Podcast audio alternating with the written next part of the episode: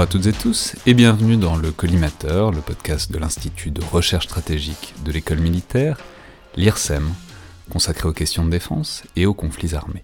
Je suis Alexandre Jublin et aujourd'hui pour parler du Covid et du rôle des armées et plus généralement disons du rôle du militaire dans, la gestion de la crise sanitaire, j'ai le plaisir de recevoir deux chercheurs de l'IRSEM, deux des géographes de l'équipe de recherche, donc la discipline est bien représentée aujourd'hui, que sont Angélique Pal et Florian Opillard. Donc bonjour à tous les deux. Bonjour. Bonjour. Alors, Angélique, les auditeurs réguliers du collimateur vous connaissent déjà, puisque vous, étiez, vous étiez venu avant l'été euh, nous parler de votre spécialité d'origine, à savoir la géographie et la géopolitique des matières premières, et notamment de l'énergie, épisode euh, qu'on peut évidemment facilement retrouver sur le fil du podcast. Et euh, Florian, vous êtes donc chercheur au sein du domaine défense et société de l'IRSEM. Donc bonjour et bienvenue dans le collimateur. Merci. Et je vais dire que vous êtes tous les deux membres du projet ANR Army, dont on va évidemment reparler, avec d'autres chercheurs de l'Institut que sont Anne Muxel, François Delorue, Édouard Joly et Léa Michelis, que l'on a euh, d'ailleurs soit déjà reçus dans le podcast ou qu'on devrait bientôt recevoir autour de leurs spécialités respectives. Alors, on, on, va parler largement évidemment de ce projet et de ses angles de recherche, mais je vais juste peut-être commencer par dire un mot euh, de ce qu'est un projet ANR. Parce que c'est probablement pas évident pour les auditeurs qui sont le plus loin euh, du monde de la recherche. Moi-même, j'ai en fait appris ça assez tard dans mon parcours, disons de recherche. Donc l'ANR, c'est donc l'Agence nationale de la recherche qui finance en France un certain nombre de projets de recherche, souvent interdisciplinaires et interuniversités ou intercentres de recherche. Et on peut ajouter que c'est une tendance lourde euh, du monde de la recherche que d'évoluer largement vers un financement par projet, plus que par poste et par centre de recherche fixe. Ça a évidemment toujours existé dans une certaine mesure, mais on peut quand même dire que c'est vraiment une tendance de fond depuis quelques années ou même quelques décennies pour avoir euh, des financements substantiels que de devoir fonctionner comme ça par chantier euh, de recherche de quelques années.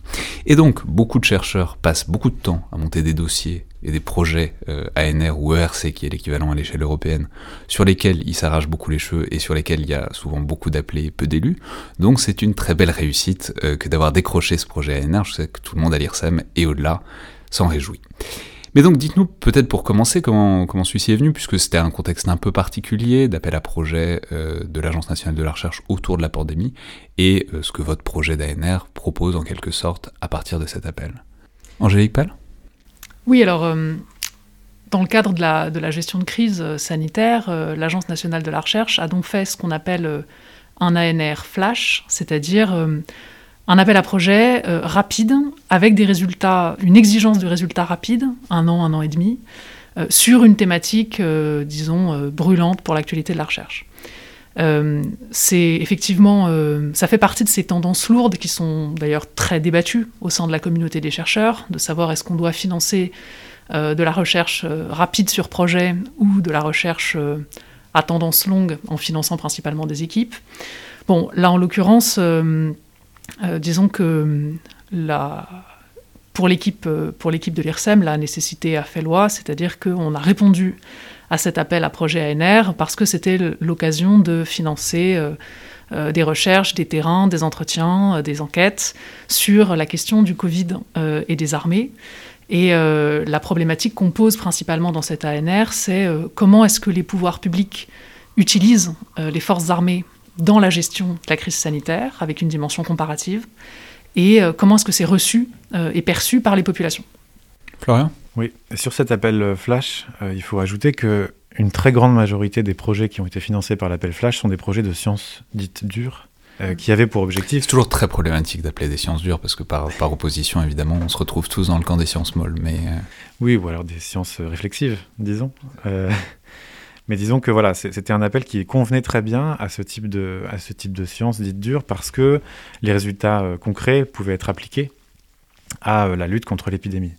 Il se trouve qu'en fait, dans euh, l'ensemble des projets qui ont été financés par l'ANR, il y a très peu de, projets qui ont été financés qui concernent les sciences humaines et sociales. L'ANR, donc, Army en fait partie, et vous en avez d'autres. Hein. Vous en avez notamment un qui s'appelle Confiture, sur confinement et nourriture, que je trouvais super.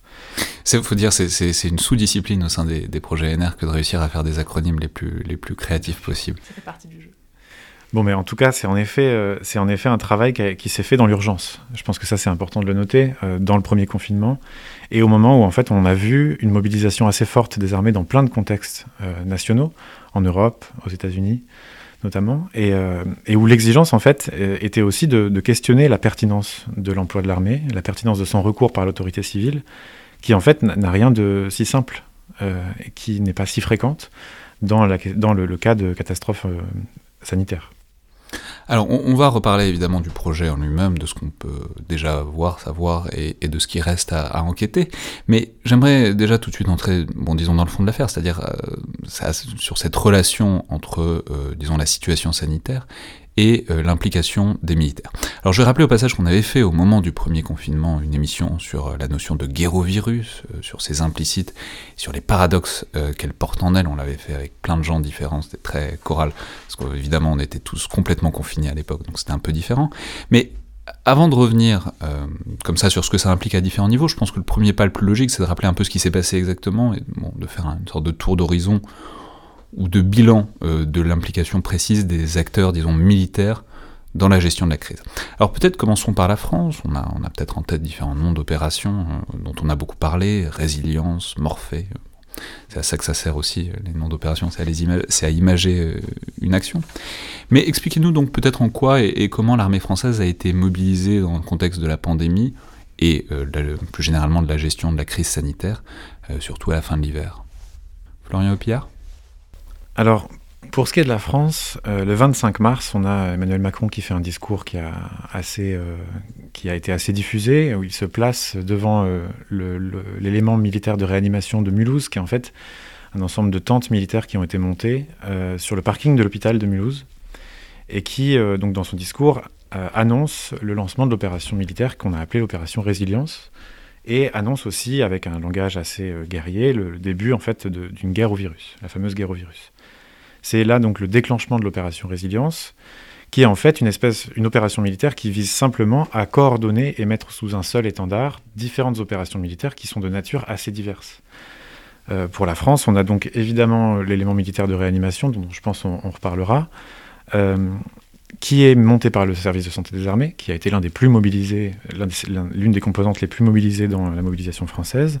Mais alors, il y, a aussi des, compétences, disons, spécifiques de certaines unités militaires qui ont été mises à profit, Angélique Pal euh, Oui, l'armée a euh, des, dispositifs militaires, notamment euh, de, réaction à ce qu'on appelle les, les, crises NRBC, NRBC pour nucléaire, euh, R pour euh, radiologique, bactériologique et chimique, euh, dont par exemple fait partie l'unité qui est le, deuxième régiment de dragons, qui est spécialisé dans les interventions dans ces contextes spécifiques, et qui avait par exemple déjà été mobilisé dans le contexte de la crise Ebola il y a quelques années sur le continent africain. Oui, mais alors là, on voit bien que ça a changé. Enfin, ça, ça avait littéralement rien à voir en termes à la fois d'échelle, de dangerosité, etc. C'était très différent. Ils ont été mobilisés euh, pour ça, ce deuxième régiment de dragons? Euh, Alors, pendant la crise Covid, ils ont surtout été mobilisés pour, euh, alors, de la, notamment de la désinfection de matériel. éventuellement de la mise à disposition de matériel, de la désinfection de sites aussi. Donc pas forcément euh, les mêmes missions que lors, de la, lors de la crise Ebola, mais euh, voilà, une implication assez forte parce que c'est euh, la seule unité spécifiquement dédiée à ce type d'intervention alors, euh, en complément de ça, donc de compétences euh, spécifiques, il y avait aussi euh, des moyens. On se souvient peut-être de l'opération, je crois que c'est l'opération Morphée, qui est l'opération de transfert de patients. Alors, bon, sur le moment, c'était c'était compliqué parce qu'à la fois il y avait l'effet d'annonce, en même temps il y a eu des effets de retour en disant, mais en fait, c'est pas tant de monde que ça. Donc, qu'est-ce qu'on peut dire, disons, de cette action, disons, pas d'égalisation, enfin en tout cas de transfert pour essayer de répartir la charge, notamment de patients en réanimation, euh, sur l'ensemble du territoire. Angélique Pal. Alors, on ne peut pas vraiment parler d'opération Morphée au sens où euh, Morphée, c'est plus un dispositif de transport de patients qui, euh, dans le cadre de l'opération Résilience, a été intégré au dispositif général.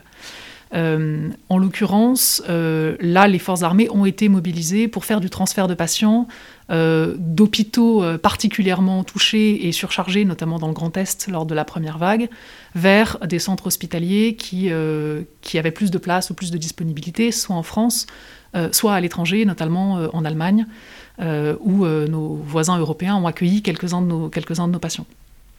Donc ça, ça a fait partie d'une sorte de, disons, de deuxième de deuxième rôle de l'armée qui a été de mettre à disposition des moyens logistiques à la fois pour le transport de patients, mais aussi pour euh, de la sécurisation de sites euh, ou euh, du transfert de matériel à destination donc des hôpitaux ou d'autres d'autres centres sanitaires français touchés par la touchés par la crise ou qui géraient des patients.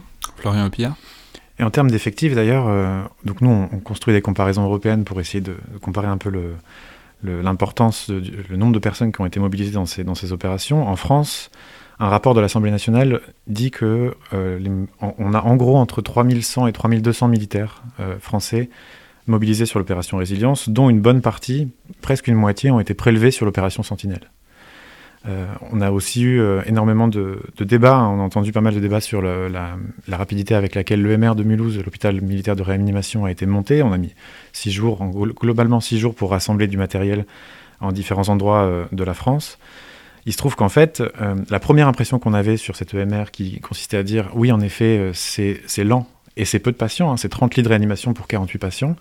Les premiers entretiens nous montrent qu'en fait, c'est techniquement euh, une, je dirais pas une prouesse, mais en tout cas quelque chose qui est très difficile à réaliser en termes logistiques, et que ce sont 48 lits de réanimation, ce que ne font pas les autres pays, ce qui a montré en fait une, une, très forte mobilisation du service de santé des armées, c'est-à-dire c'était des, c'était, des lits de réanimation, c'était pas juste des lits pour prendre des patients euh, en situation un peu compliquée, c'était déjà des patients qui étaient en réa, donc qui étaient inconscients et qu'il fallait, euh, dont il fallait vraiment assurer les, les fonctions vitales.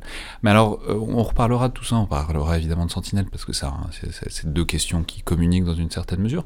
Mais puisque vous avez déjà commencé à introduire la, notion de comparaison européenne, on, on peut dire que c'est un des grands axes de votre projet, que de comparer tout ça aussi avec l'étranger, avec les partenaires européens voire au-delà. Alors, comment dire vous allez me dire quels sont, disons, les cas les plus comparables ou là où la comparaison est la plus intéressante, mais peut-être qu'un des pays, c'est-à-dire si on prend un des pays qui a été touché au moins autant que la France, au moins aussi durement, voire même plus, euh, qui est peut-être comparable, c'est peut-être l'Italie. C'est-à-dire si on prend par exemple l'exemple de, l'Italie, quelle a été euh, la, mobilisation de l'armée italienne? Est-ce que c'est comparable ou est-ce que c'est sur un spectre totalement différent de l'armée française? Florian Pierre. Je crois que la, la, vraie différence entre les deux mobilisations, c'est. Euh, bon, alors, l'opération militaire italienne, euh, c'est à peu près 7800 militaires mobilisés. Euh, Donc deux fois plus que la France. À peu près deux fois plus. et la vraie différence, bon, il y, a eu plusieurs hôpitaux de campagne qui ont été montés. Hein, la vraie différence, c'est l'utilisation de l'armée pour faire de la sécurisation de, dans la, sur la voie publique, qui est en fait une forme de maintien de l'ordre que l'armée française ne fait pas du fait de son statut. Angélique Pal euh, oui, c'est l'une des principales euh, finalement des principales choses qu'on étudie dans cette, comparaison, c'est euh, à quoi est-ce que les armées servent dans ce contexte de crise sanitaire et à quoi est-ce que les États les utilisent? Et alors, on, a des éléments assez généraux qu'on voit en Europe. Aide sanitaire, mise à disposition de personnel médical, aide logistique, mise à disposition de matériel, construction d'hôpitaux militaires de campagne, notamment dans des sites euh, qui, sont, euh, moins accessibles euh, que d'autres pour, les, services de soins. mais on a des différences, notamment dans le, les restrictions, les restrictions de, mobilité de la population, éventuellement une, une, présence renforcée aux frontières pour des contrôles de flux de population ou de marchandises, et une présence sur la voie publique qui va être plutôt de l'ordre de la sécurisation ou ou quasiment de l'ordre des forces de, police, en fait, euh, qui va avoir lieu dans certains États et qui, pour le coup, n'a pas, été, euh, n'a pas été le cas en France. Alors, donc là, c'est, notamment le cas de l'Italie. On, va reparler parce que ça, ouvre vers toutes les dimensions symboliques de ce que ça implique de mobiliser l'armée sur le territoire national. Évidemment, il va falloir qu'on en parle. Mais si on continue peut-être rapidement ce tour d'horizon, quels sont, disons, les autres pays européens. Alors, en tout cas où la comparaison est fructueuse. On va pas faire un éventail, puisque évidemment tous les pays ont été touchés et bon, il y a eu des mobilisations euh, dans, plein de pays. Mais en tout cas, quels sont les points de comparaison Alors, commençons par européens, euh, intéressants pour, euh, pour analyser le, cas français. Angélique Pal alors, bon, dans un projet de recherche, on ne peut jamais tout étudier. Donc, on, a, on a choisi une comparaison avec trois autres pays européens, l'Italie, la Suisse et l'Allemagne. L'idée, c'était de prendre des contextes qui sont, où le rapport de la population à l'armée est différent du cas français notamment parce que euh, on a euh, la question de est-ce qu'on a une armée de métier ou pas, est-ce qu'il y a un service militaire ou pas, euh, est-ce que l'armée fait beaucoup d'OPEX ou pas, permet de voir un petit peu, ou en tout cas d'avoir des variables d'analyse qui, qui, éclairent en fait l'emploi des forces armées et la façon dont c'est reçu par la population, parce que c'est aussi l'une des choses qu'on analyse dans le, dans le projet de recherche.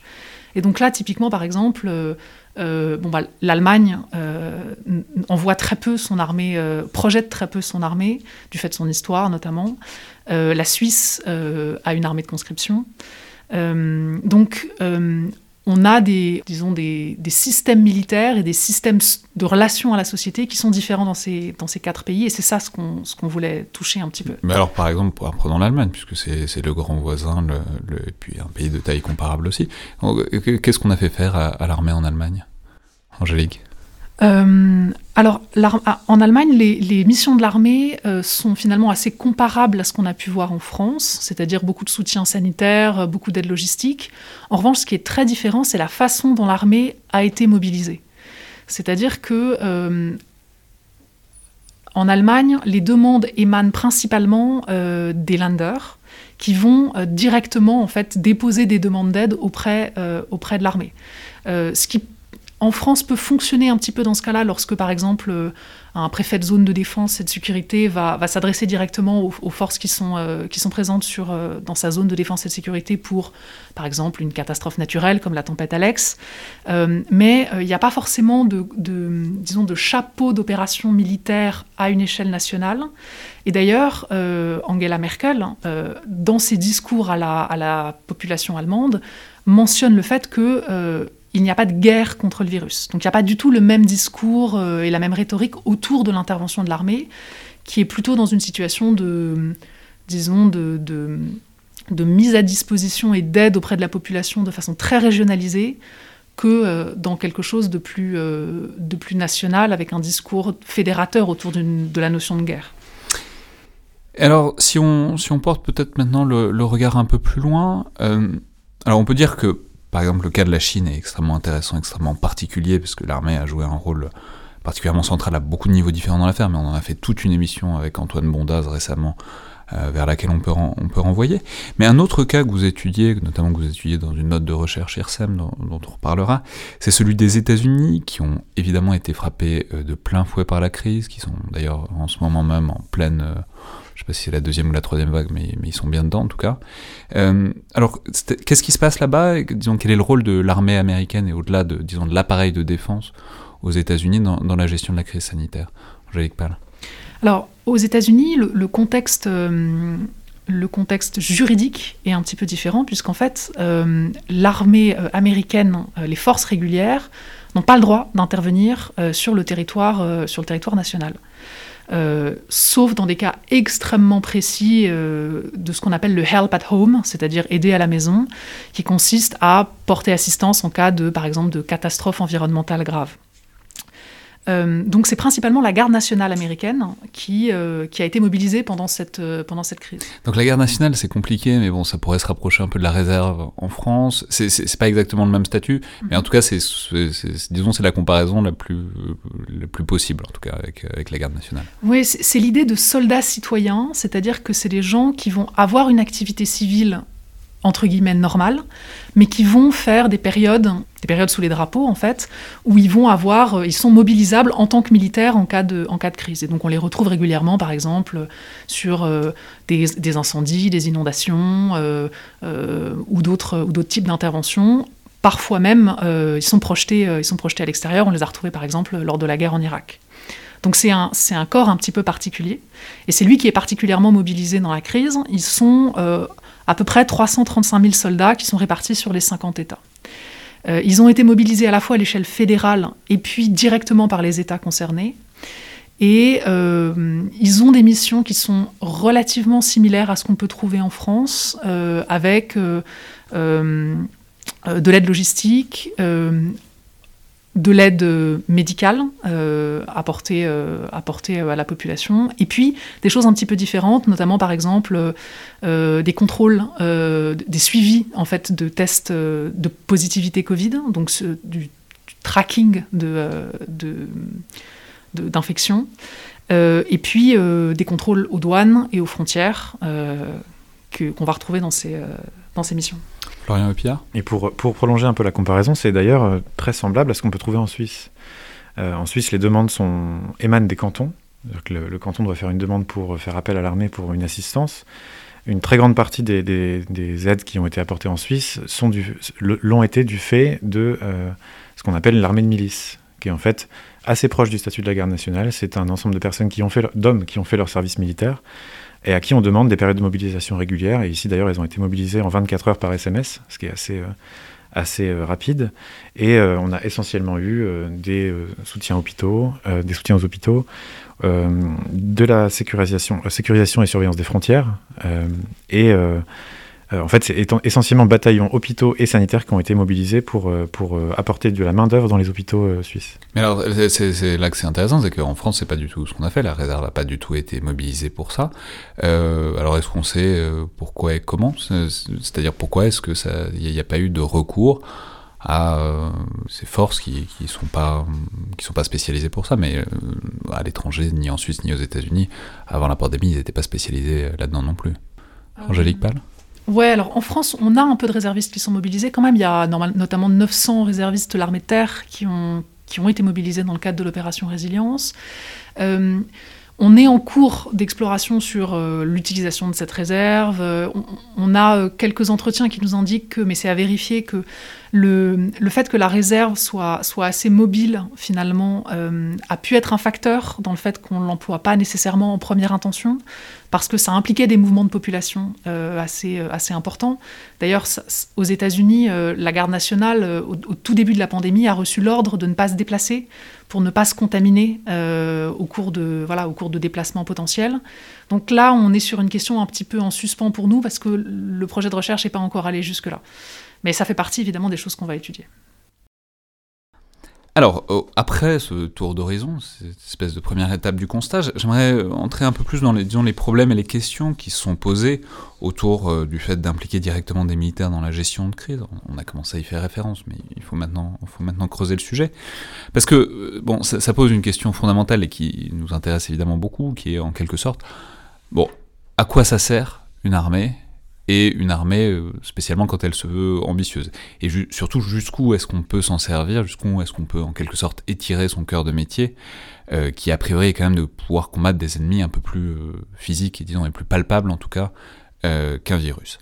Alors, si, si, on commence à nouveau par la France peut-être, on peut peut-être dire d'abord que, étonnamment, pour un virus qui était aussi imprévu, en tout cas, on a eu l'impression, c'est pas non plus tout à fait un angle mort dans la réflexion stratégique, puisque Bon, l'idée de pandémie, en tout cas l'idée de, risque sanitaire était présente euh, dans le livre blanc euh, de 2013, donc qui est en quelque sorte euh, le document cadre quoi, qui précise les missions et les ambitions de l'armée française.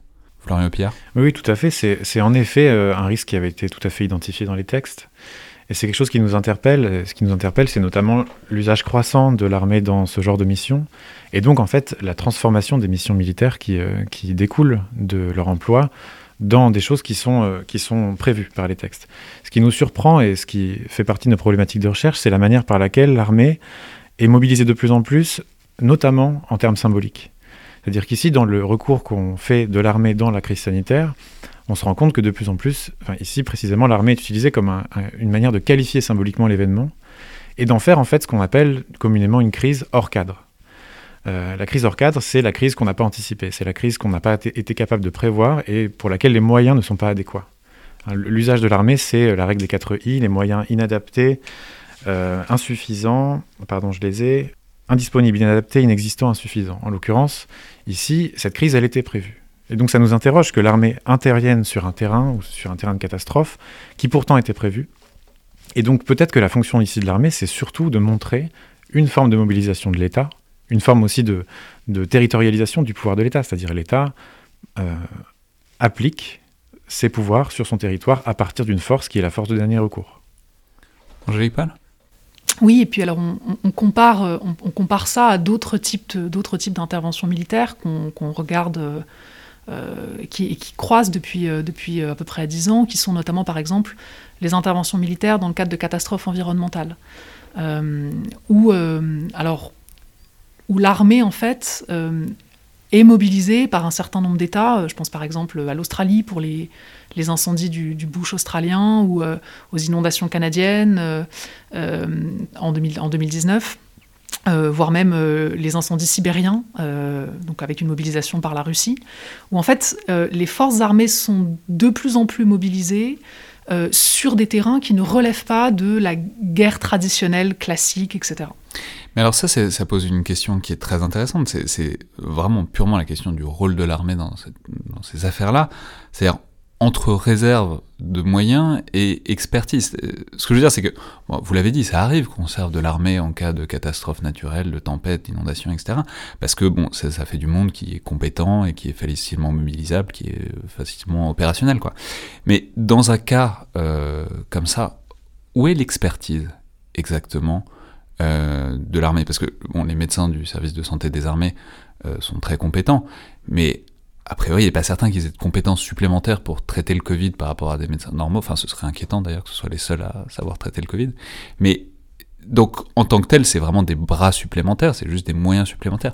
Donc, en quelque sorte, quel rôle on donne à l'armée? Est-ce que l'armée sait faire des choses en plus? Ou est-ce que c'est l'armée qui fait du monde en plus, en quelque sorte? Angélique Pal ça va dépendre des types de missions. Euh, typiquement, par exemple, le service de santé des armées, euh, c'est des médecins qui sont certes euh, des médecins normaux, entre guillemets, mais qui ont dans leur cœur de métier, de par leur fonction militaire, une capacité de gestion de crise et une capacité d'adaptation et de montée en puissance aussi extrêmement rapide, qui va leur servir dans, dans ce, type de, ce type de mission. Donc, euh, c'est des services qui sont capables de mobiliser très rapidement euh, un certain nombre de forces et de moyens, qui ont aussi euh, un investissement personnel assez important sur ce type de mission. Ça fait partie de leur quotidien en OPEX. Ça fait partie de leur quotidien aussi de gérer des C'est-à-dire de gérer l'urgence et l'imprévu, quoi. L'urgence, l'imprévu, des flux importants de patients, etc. Et d'inventer, en fait, des dispositifs ou d'adapter des dispositifs existants de façon à, de façon à, à pouvoir gérer la crise euh, de façon, euh, disons, euh, entre guillemets, optimale. Florian Pierre? Au-delà de ça, il faut ajouter que les moyens de l'armée, qui sont certes limités, dans une situation de crise telle que celle qu'on a connue, notamment dans la raréfaction des places dans les hôpitaux militaires, on, peut difficilement s'en passer.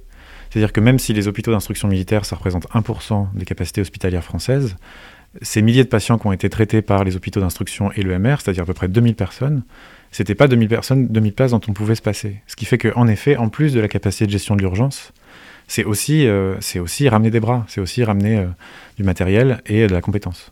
Ouais, ah, alors on, va peut-être maintenant entrer plus dans cette dimension symbolique, parce que bon, c'est le. On l'a dit, vous l'avez répété depuis tout à l'heure, c'est la grande notion de la guerre. Euh, on fait la guerre au virus, c'est la grande allocution donc de mars d'Emmanuel Macron. Nous sommes en guerre en guerre sanitaire, certes. Nous ne luttons ni contre une armée, ni contre une autre nation. Mais l'ennemi est là, invisible, insaisissable, qui progresse. Et cela requiert notre mobilisation générale. Nous sommes en guerre. Mais donc c'est cette espèce de déclaration, nous sommes en guerre, nous sommes en guerre face à un virus, un ennemi impalpable, etc. Et donc, quand on fait la guerre, on sert de l'armée. Euh, au-delà de ce constat qui est particulièrement vrai pour la France, Peut-être on peut prendre un point de comparaison. Vous avez commencé à dire tout à l'heure que les Allemands se sont appliqués à ne pas le faire, justement. Mais euh, au-delà de ce cas, et puis l'Allemagne c'est toujours un cas particulier dans sa relation à, l'armée et à la notion de guerre euh, du fait de son histoire, quels sont les pays qui, ont fait la même chose et quels sont les pays qui peut-être n'ont pas fait?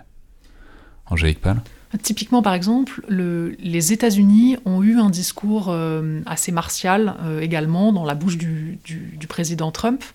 Euh, avec cet usage de l'armée et de la notion de guerre comme un outil de mobilisation de la population en fait. L'idée c'est que en mobilisant l'armée, on fait prendre conscience à la, à la population qu'il faut une mobilisation autour de cette mobilisation des forces, euh, des forces armées. C'est-à-dire, si à l'armée, c'est que c'est sérieux, si c'est sérieux, tout le monde fait un effort, c'est ça C'est un peu ça. Euh, et derrière, il y a une forme d'injonction vis-à-vis de la population qui se trouve par exemple dans le nom de l'opération française, résilience. Qu'est-ce qu'on demande à l'armée et à la population? On demande d'être résilient. Et résilient, c'est-à-dire euh, le, disons, sans rentrer dans des détails épistémologiques, la résilience, c'est la capacité finalement à revenir à une situation d'avant-crise. Euh, donc à revenir à la normale. On peut dire que c'est notamment une définition physique qui est toujours très jolie, c'est la capacité notamment d'un métal à reprendre sa forme après un choc, la résilience. Donc c'est vraiment cette idée-là, c'est cette idée capable d'absorber un choc et de revenir à la normale après sans, sans dommage, littéralement. Florian Pierre oui, ce qu'on peut rajouter aussi sur l'usage du terme de résilience euh, pour qualifier cette opération, euh, c'est certes une forme d'injonction, en tout cas une forme d'encouragement à revenir à un état initial, mais le terme de résilience, il est devenu depuis plusieurs années ce qu'on appelle, ce que Pierre Muller appelle un référentiel de politique publique. Qu'est-ce que ça veut dire? Ça veut simplement dire que ce terme est devenu une norme qui circule, un espèce de modèle qu'on applique à plusieurs contextes, notamment euh, ici au contexte militaire, mais on a plein d'autres contextes qui utilisent ce terme de résilience, notamment dans la construction urbaine, dans le développement des villes, etc.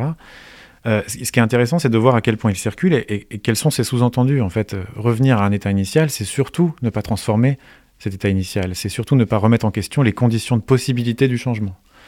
Euh, donc c'est vrai que ça nous interpelle, euh, l'usage de ce terme. Après, c'est-à-dire que... en quelque sorte, le fait de recourir à la notion de résilience impliquerait que bon, c'est un cas exceptionnel, mais qu'il n'y a pas grand-chose à changer dans le fond.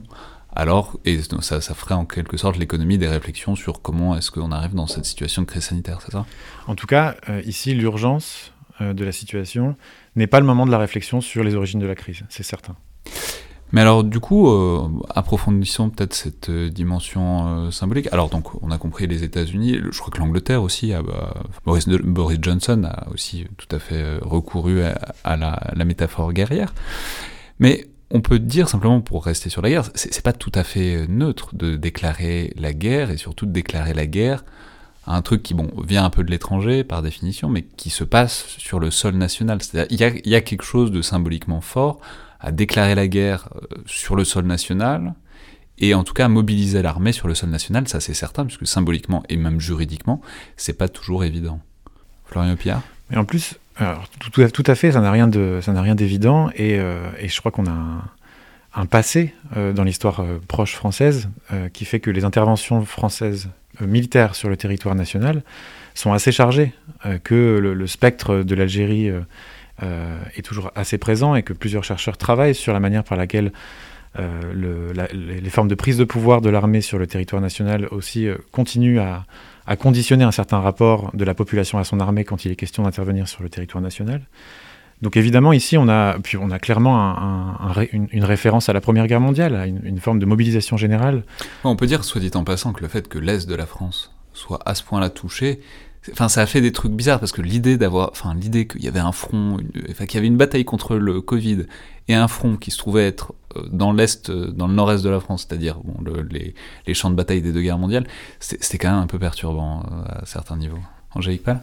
Oui, alors euh, la comparaison s'arrête euh, dans la mesure où finalement c'est l'Allemagne qui a accueilli euh, une, partie de, une partie de nos blessés de guerre, si on peut filer la métaphore, ainsi que la Suisse qui normalement est traditionnellement neutre. Donc bon, la comparaison avec la Première Guerre mondiale et finalement l'Alsace Nord. Mais, mais en tout cas la notion de front est intéressante, c'est-à-dire l'idée qu'il y a des endroits où se passe cette bataille. Enfin, dans une guerre, il y a un front généralement littéral, Là, en l'occurrence, c'est quelque chose qui se passe partout, mais il y a quand même des zones et il y a quand même l'idée que les batailles se situent dans certains endroits. Florian Pierre Ouais, moi je, ne suis pas tout à fait convaincu par cette comparaison, notamment parce que la nature ici de, l'ennemi euh, fait qu'en fait on n'est pas sur un front, on est sur tout simplement euh, un hôte qui se propage à la mesure des échanges euh, qui existent entre plusieurs de ces hôtes. et voilà, je pense que c'est une vision géopolitique de laquelle il faut qu'on fasse attention à se défaire euh, parce qu'elle nous enferme aussi dans la représentation d'une forme de linéarité de ce que c'est qu'un processus viral, un processus d'infection et de, et de, dispersion, euh, diffusion d'un virus. Euh, c'est une, une, vision assez datée de, de, de l'idée qu'on se fait de la géopolitique en fait. Mais alors, du coup, euh, comment est-ce qu'on s'est sorti donc avec ce passif euh, que vous avez cité, ce passif de la guerre d'Algérie, ce passif euh, peut-être du putsch des généraux de, de, 61 C'est-à-dire cette idée que quand l'armée intervient sur le sol national, surtout métropolitain, c'est toujours un peu pas forcément inquiétant, enfin en tout cas il y a des questions à poser.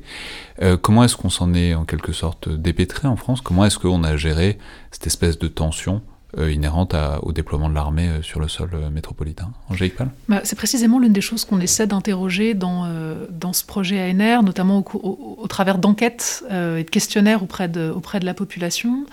l'une des questions qu'on se pose, c'est dans quelle mesure ce type de crise sanitaire, environnementale, des crises qui sont hors situation de guerre classique, vont transformer ou transforment déjà euh, la perception et la relation qu'a la population française à son armée.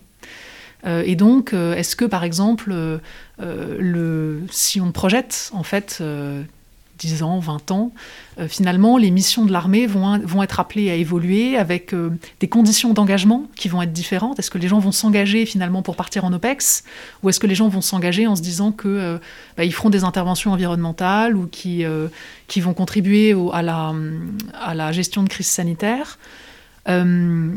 Quand on a demandé, euh, on a commencé à faire quelques entretiens au service de santé des armées, et quand on leur a demandé est-ce que pour vous c'est comparable à une OPEX en termes de mobilisation, finalement, cette, euh, cette, cette mobilisation dans le cadre de l'opération Résilience, est-ce que ça fait partie de votre cœur de métier à votre avis? Pour l'instant, les premières réponses qu'on a, c'est oui, totalement il y a eu un esprit euh, au sein, des, au sein du, des services de santé des armées, en tout cas au début de la mobilisation, qui a été très similaire à celui qu'on peut trouver en OPEX, avec une forte cohésion, une forte implication des personnels, euh, une, forme d'adrénaline aussi euh, qui caractérise, le, qui caractérise l'envoi en OPEX. alors, c'est des résultats très préliminaires hein, qu'on va essayer de confirmer ou d'infirmer par la suite, mais on se pose la question du coup de Comment c'est reçu par la population? Est-ce qu'elle pense que ça va devenir une des missions principales de l'armée? Comment c'est reçu par les armées aussi? Est-ce que les militaires euh, mettent ça dans leur référentiel un peu imaginaire de, des raisons de leurs engagements? Euh, et, qu'est-ce que ça va donner euh, à terme finalement pour les relations entre armée française et, population? J'ajouterais peut-être une, dernière, chose là-dessus, qui est que L'armée, au travers de, ses chefs notamment, elle est assez prudente sur euh, la surmobilisation euh, de la part des, de la part des, disons du, des politiques, des pouvoirs publics, pardon. Euh, d'abord parce que quand on la mobilise à la, la surmobilisation de l'armée. La surmobilisation de l'armée, à la fois en termes de, de nombre, parce qu'il euh, y a des questions peut-être d'arbitrage qui vont finir par se poser entre l'OPEX et puis les opérations, euh, intérieures. Et puis, parce que chaque fois qu'on mobilise l'armée sur le territoire national, euh, on lui demande d'investir son image, on lui demande de, de, mettre en jeu son image auprès de la population, et que l'armée a une bonne image auprès de la population et qu'elle en est soigneuse. Et donc, c'est une prise de risque euh, de la part de l'armée que d'intervenir euh, sur le territoire français, précisément pour toutes les raisons qu'on a évoquées précédemment, euh, le spectre de l'Algérie, etc. mais c'est ce que j'allais dire. Il faut peut-être maintenant aussi poser la question du point de vue militaire. Vous avez commencé à l'évoquer, mais il faut peut-être rentrer dans le détail. Parce que tous ces militaires, ces 3000 et quelques qu'on mobilise, ils ont un métier, ils ont des choses à faire en temps normal. Donc c'est autant de choses que forcément ils n'ont pas fait, que ce soit le service de santé des armées, mais pas que, aussi tous les autres personnels militaires qui ont été, qui ont été mobilisés ça a dû, forcément donc alléger leurs tâches, euh, leurs tâches euh, disons habituelles. Et on peut dire aussi que l'armée, comme bah, toute institution où il y a des gens, a été forcément euh, soumise au virus elle-même, dont on peut peut-être en dire un mot. Il y a eu l'épisode célèbre du, Charles de Gaulle, où une bonne partie de l'équipage est tombée malade, mais ce dont on a peut-être moins parlé, c'est du fait que bah, il y a une OPEX qui a dû être allégée, c'est Chamal, donc la présence française en Irak et au Levant. Donc en quelque sorte, comment est-ce que euh, les armées elles-mêmes, en quelque sorte internellement, comment est-ce que l'appareil militaire lui-même a pris le choc euh, du, virus? Est-ce qu'on le sait? Florian Opillard pour le peu d'informations qu'on a là-dessus, euh, en tout cas d'après ce que je sais, c'est le, nombre de jours d'entraînement des, militaires a dû être revu à la baisse. Euh, ce, qui, ce, qui a, ce qui en fait est une forme d'affaiblissement hein, de, de, disons, de la tenue en condition des personnels militaires. Oui, parce que rappelons que, enfin, c'est presque trivial de le dire. Enfin, bon, euh, militaire, c'est quand même un métier où on est quand même souvent ensemble dans des espaces confinés, où on fait du sport, où on est en contact. Enfin, bon, c'est pas les, c'est pas les bonnes conditions de, de, pour multiplier les gestes barrières, quoi. Oui, oui, tout à fait. D'ailleurs, c'est l'une des raisons pour lesquelles beaucoup de cas se sont déclarés dans les personnels militaires et que et qu'on a mis du temps, je crois, à, à, à, se rendre compte, à le réaliser. Le Charles de Gaulle en était un bon exemple, vous le disiez. Bon, après, le Charles de Gaulle nous donne un très bon exemple euh, de, de, statistiques de, de, l'impact de ce virus sur une population jeune entraînée physiquement, hein, paradoxalement. Euh, on, a pu, on a pu comprendre un peu que sur les personnels militaires, en effet, ça avait eu un impact énorme, sauf que plus de la moitié était asymptomatique. Oui, et on peut préciser que ça pose, alors dans un cas de circulation du virus, particulièrement à l'échelle mondiale, ça pose la question de, bah voilà, les armées se déplacent, les armées euh, automatiquement font des, échanges, font des circulations.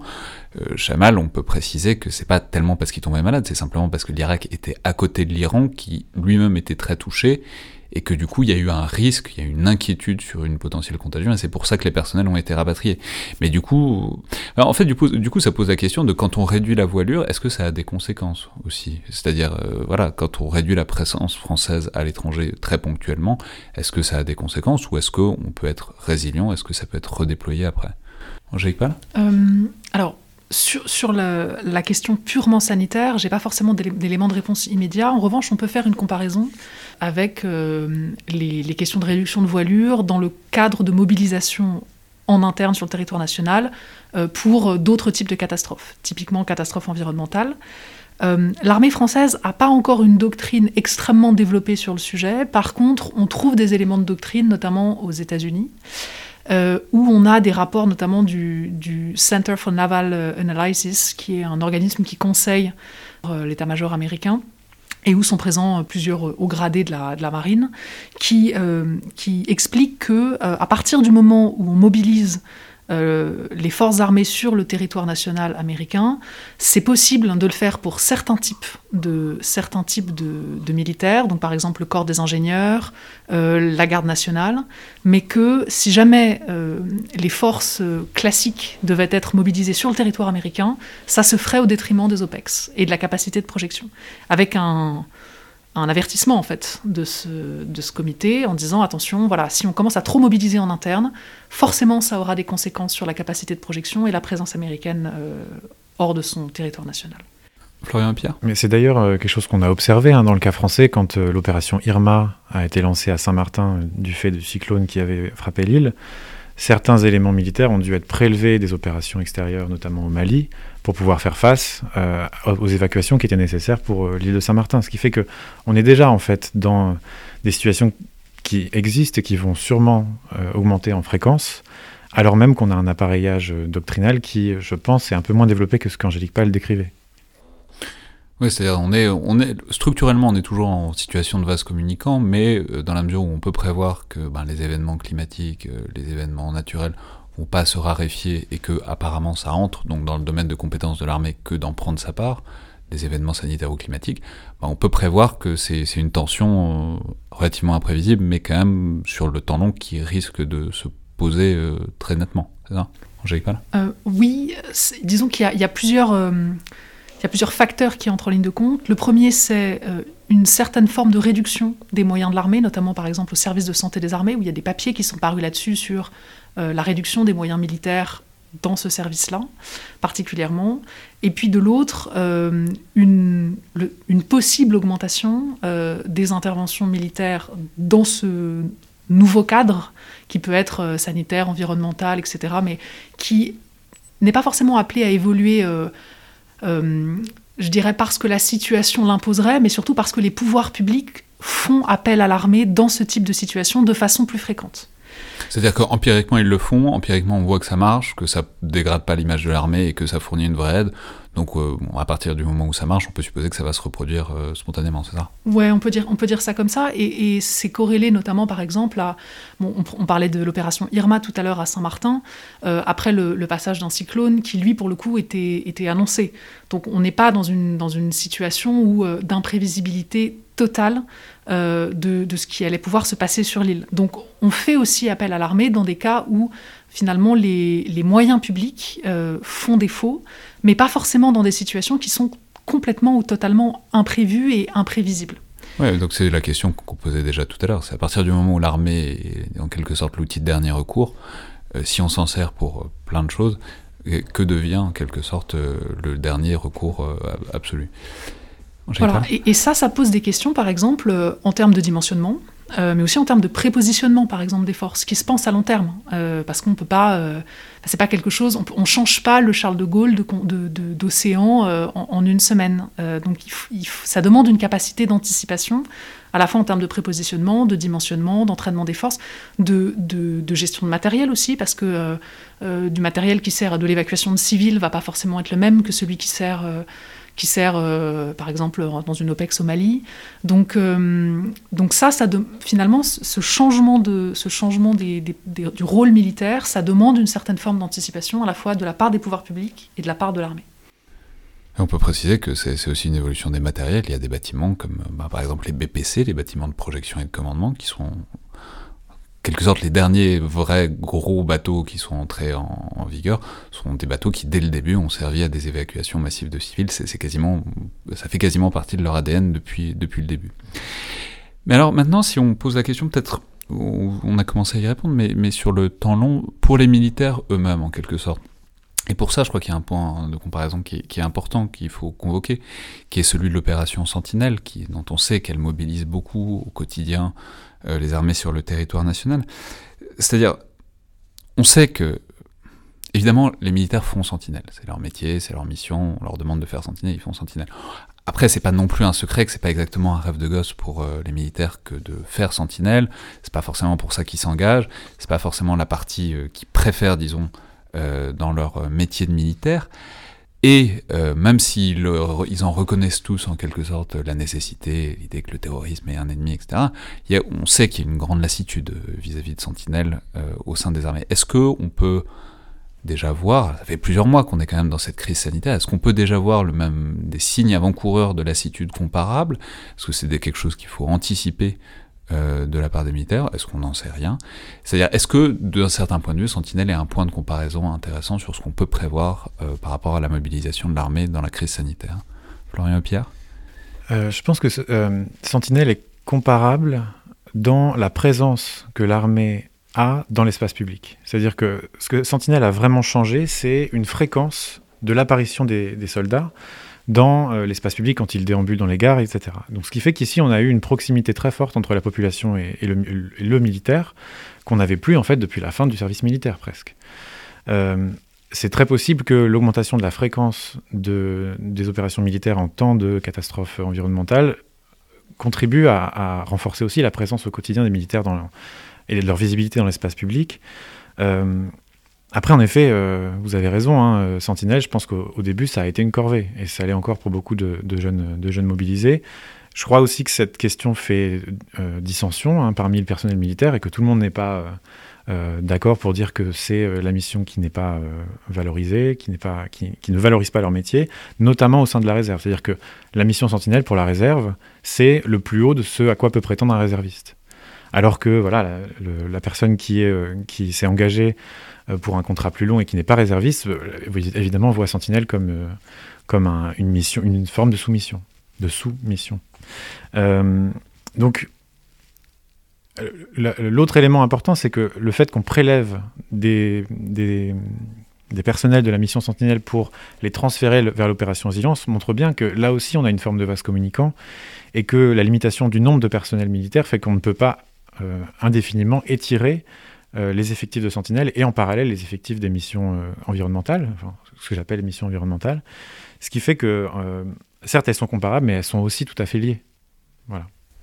Angélique je rajouterais peut-être une chose sur certains, certains types de services, comme le service de santé des armées par exemple, qui est dimensionné pour monter en intensité rapidement sur un laps de temps court. Donc, en début de crise, c'est extrêmement efficace de l'utiliser parce qu'ils euh, sont conçus pour ça. C'est ce qu'ils font en OPEX. Par contre, sur une crise qui traîne en longueur, euh, là, c'est moins leur cœur de métier. Et donc, on ne sait pas encore parce que, parce que la crise n'est pas complètement terminée et puis parce qu'on n'a pas encore tous les retours, mais il est possible que euh, ces, services, ces, services de l'armée qui sont, qui sont particulièrement mobilisés pour de la gestion de crise de très haute intensité mais très ponctuelle, euh, soit peut-être un peu plus éprouvé sur une crise qui s'installe dans la longueur et dans la durée. C'est une hypothèse de travail, hein. c'est pas, euh, pas une assertion, mais, euh, mais voilà, c'est une possibilité qu'on étudie aussi. Bah alors, puisqu'on parle de vos hypothèses de travail, c'est peut-être une bonne manière de, boucler la boucle en quelque sorte. Justement, comment est-ce que vous avez l'intention de procéder? Alors, on a compris, vous avez fait plusieurs fois référence à des questionnaires, à des entretiens. C'est-à-dire, quels sont en quelque sorte les grands axes Quel est le plan quoi, pour, euh, pour votre projet ANR que, Avec qui vous voulez parler Et qu'est-ce que vous voulez analyser chez qui, en quelque sorte? Florian Pierre Disons qu'on a une première partie de notre enquête qui concerne euh, la manière par laquelle la décision a été prise ou se prend dans euh, les états-majors. Et euh, donc là, la comparaison, elle visera à essayer de comprendre les formes de coopération civilo-militaire, comment est-ce que le civil mobilise la force armée dans le cadre de l'opération euh, de, préservation de la population. et là, on est purement dans de la sociologie de la prise de décision. L'idée, c'est faire des entretiens avec les personnes qui ont été mobilisées à la fois civiles et militaires dans les centres de gestion de crise, euh, euh, comment est-ce que ces organisations se sont euh, adaptées, transformées dans un contexte d'urgence et de mobilisation très fort et donc là, on est dans euh, cellules de crise euh, au niveau du ministère de la Santé, par exemple. on vous débriefait, quoi. Qu'est-ce qui s'est passé? Pourquoi, pourquoi, pourquoi vous avez fait ça comme ça, quoi? Pas exactement. C'est-à-dire que euh, quand on fait de la sociologie militaire, de la sociologie militaire, pardon, et de la sociologie en général, c'est un entretien réflexif. C'est-à-dire, on est dans une forme de transaction où on essaie de comprendre la manière par laquelle la personne, certes, a incorporé les injonctions de l'institution, mais comment elle a aussi opéré en fonction de ses propres savoirs, compétences. Euh, comment est-ce que quel est l'intérêt que la personne a à nous parler et quelle est la perception qu'elle a elle de l'intérêt que nous avons à lui parler. Donc euh, voilà, on, est dans un dispositif technique en fait. Hein. C'est un ensemble de techniques euh, très, très élaborées et surtout très comment dire définies, travaillées par la discipline. les entretiens voilà, sont, sont un appareillage conceptuel et méthodologique assez complexe à mettre en place, surtout quand il est question de, de militaires faire de la sociologie militaire, surtout quand on n'est pas militaire, ça n'a rien d'aisé. Et d'ailleurs, je crois que c'est Grégory Dao qui en parle dans son travail sur euh, comment faire parler les généraux. Euh, on est obligé de mettre en place tout un ensemble de techniques pour, euh, bah voilà, pour réussir à parler le même langage et puis réussir à se parler des mêmes problèmes. Et ça, ça n'a rien d'évident. Donc voilà, premier, premier volet, les entretiens dans les états-majors. on, a, on est tous les deux géographes, on a aussi une deuxième dimension qui nous intéresse et qui concerne ici la spatialité de l'action militaire. Et pour travailler sur la spatialité de l'action militaire, on est obligé de construire des bases de données qui nous permettent d'accumuler de, l'information sur euh, où ont lieu les opérations. Est-ce qu'elles concernent des transferts de patients? Est-ce qu'elles concernent des désinfections de bâtiments, etc. Et ces bases de données ensuite sont transformées en cartes, et les cartes informent sur ces formes de dimension spatiale, si vous voulez. On a une troisième, euh, une troisième, euh, un troisième volet, si vous voulez, d'enquête qui là concerne plus la perception de l'action militaire par la population. Et là, on est plutôt dans la construction d'un questionnaire sur un panel qu'on dit représentatif de la population et qui permet d'interroger ce que la population imagine, voit, se représente. C'est-à-dire quelle proportion des Français a vu, euh, a, eu, craint l'arrivée d'une dictature militaire et, combien de, quelle, quelle proportion l'a vécu plutôt un peu mieux, c'est ça? Euh, on, ne pose pas ces questions-là. C'est bien, c'est une bonne idée, euh, probablement. Ça serait, euh, ça serait être un peu à côté. Et surtout... Non, mais cela dit, c'est aussi une partie dont on n'a pas parlé tellement, mais c'est la dimension effectivement politique, surtout qu'on n'en a pas parlé, c'est pas la peine d'y revenir, mais c'est arrivé à un moment en fin de mouvement de Gilets jaunes. L'arrivée de l'armée dans tout ça n'était pas neutre, et j'imagine que ça peut éventuellement infléchir la perception de la population. Bah, disons que c'est vrai que l'hybridité des missions euh, des militaires dans ce type d'opération, de, hein, bah, si on revient à l'opération Irma, les militaires se sont retrouvés à faire des formes de maintien de l'ordre alors que, en effet, c'est pas dans leur statut. Donc, euh, on n'est jamais à l'abri, si vous voulez, d'une forme de, zone un peu floue. Euh, mais bon, pour les Gilets jaunes, ça, en fait, a été, ça a été très clairement redit et très clairement affirmé. Pas de maintien de l'ordre, de la surveillance de lieux, comme c'est le cas pour l'opération Sentinelle. Donc, en fait, l'ambiguïté reste jamais très longtemps, très longtemps là.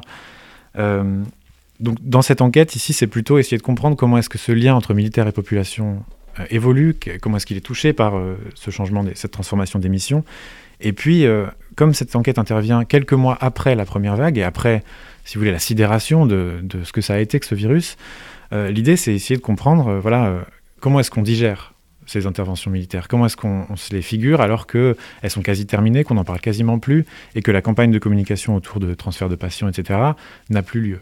Est-ce que est-ce que c'est quelque chose qui reste finalement Comment euh, comment est-ce que c'est capitalisé? Comment est-ce que ça transforme ou pas l'image des militaires sur le long terme? Angélique Pal Donc ça c'est pour la partie euh, France. Et puis euh, le reste du projet c'est d'ouvrir en fait à des comparaisons à l'international. Et donc là, euh, eh bien, euh, bon, alors pour l'instant, effectivement. Alors j'imagine que vous n'allez pas tout faire. Ça, ça implique qu'il y, y, ait des gens qui fassent à peu près le même travail dans d'autres pays, c'est ça? Alors oui et non. Euh, on, on, a effectivement des partenariats avec, avec d'autres équipes internationales qui sont en cours de montage. Ça peut être de l'échange de données, ça peut être de l'information, ça peut être de la direction de numéros de revue, par exemple, où on, on a fait un appel à communication pour essayer d'avoir, d'identifier et de lire les chercheurs qui travaillent sur des, sur des thématiques similaires, mais dans d'autres États un de façon un peu plus ouverte, donc euh, la Chine, euh, l'Amérique latine, euh, et, d'essayer de, créer une forme de communauté de chercheurs autour de notre sujet, de façon à pouvoir échanger à travers de workshops ou de, ou de colloques. Euh, donc il y, y, a tout un volant. Le jour où on pourra refaire des workshops et des colloques. Ou en ligne, si on ne peut pas le faire en présentiel, mais évidemment qu'on préférerait le, le, faire en présentiel. Et puis, euh, et puis on a ce qu'on appelle des terrains qui sont prévus euh, dans, ces, dans les pays de la comparaison, le jour où on pourra, on pourra refaire voyager, des refaire des terrains. Euh, ou alors à distance, hein, on, a quand même, on commence à avoir des entretiens en distanciel. C'est pas tout à fait la même technique, c'est pas tout à fait les mêmes résultats, mais Bon. C est, c est, on fait comme ça effectivement, mais ça, pose, ça, ça, ça, posera dans quelques années une question intéressante de la manière dont on faisait de la recherche aussi en temps de pandémie et en distanciel, parce que par exemple, vous en parliez tout à l'heure, mais faire un entretien en distanciel, c'est pas exactement la même chose que faire un entretien sur les lieux de travail, par exemple d'un général. C'est en tant que géographe, je crois qu'on peut, on ne peut que plaider pour dire que les lieux ont une importance et que. Euh... On terminera donc c'est la conclusion parfaite pour une émission avec deux géographes. Merci beaucoup à tous les deux. Merci. Je rappelle donc ce projet ANR ARMI, dont vous faites partie avec d'autres chercheurs de l'IRSEM, que sont Anne Muxel, François Delru, Édouard Joly et Léa Michelis. Vous avez euh, un carnet de recherche qu'on trouve très facilement en tapant ANR ARMI sur Google ou même à travers le site euh, de l'IRSEM. Et euh, sur ce carnet, vous avez déjà vos premiers papiers sur le sujet qui sont déjà publiés, notamment une note de recherche IRSEM très synthétique et très claire qui est parue il y a quelques semaines, qu'on trouve aussi évidemment facilement sur le site de l'Institut. C'était donc le Collimateur, le podcast de l'Institut de recherche stratégique de l'école militaire. Je vous rappelle que vous pouvez nous faire part de vos remarques et commentaires par mail ou sur les réseaux sociaux de l'IRSEM, qui sont toujours les bienvenus, ainsi que notes et commentaires euh, sur Apple Podcast. Euh, il y a une expression un peu compacte en anglais pour ça, c'est subscribe, rate and review. Euh, J'ai pas encore trouvé de bon équivalent français. En tout cas, ce qui est sûr, c'est que c'est ça qui aide euh, à faire connaître et à diffuser le podcast. Merci à toutes et tous, et à la prochaine fois.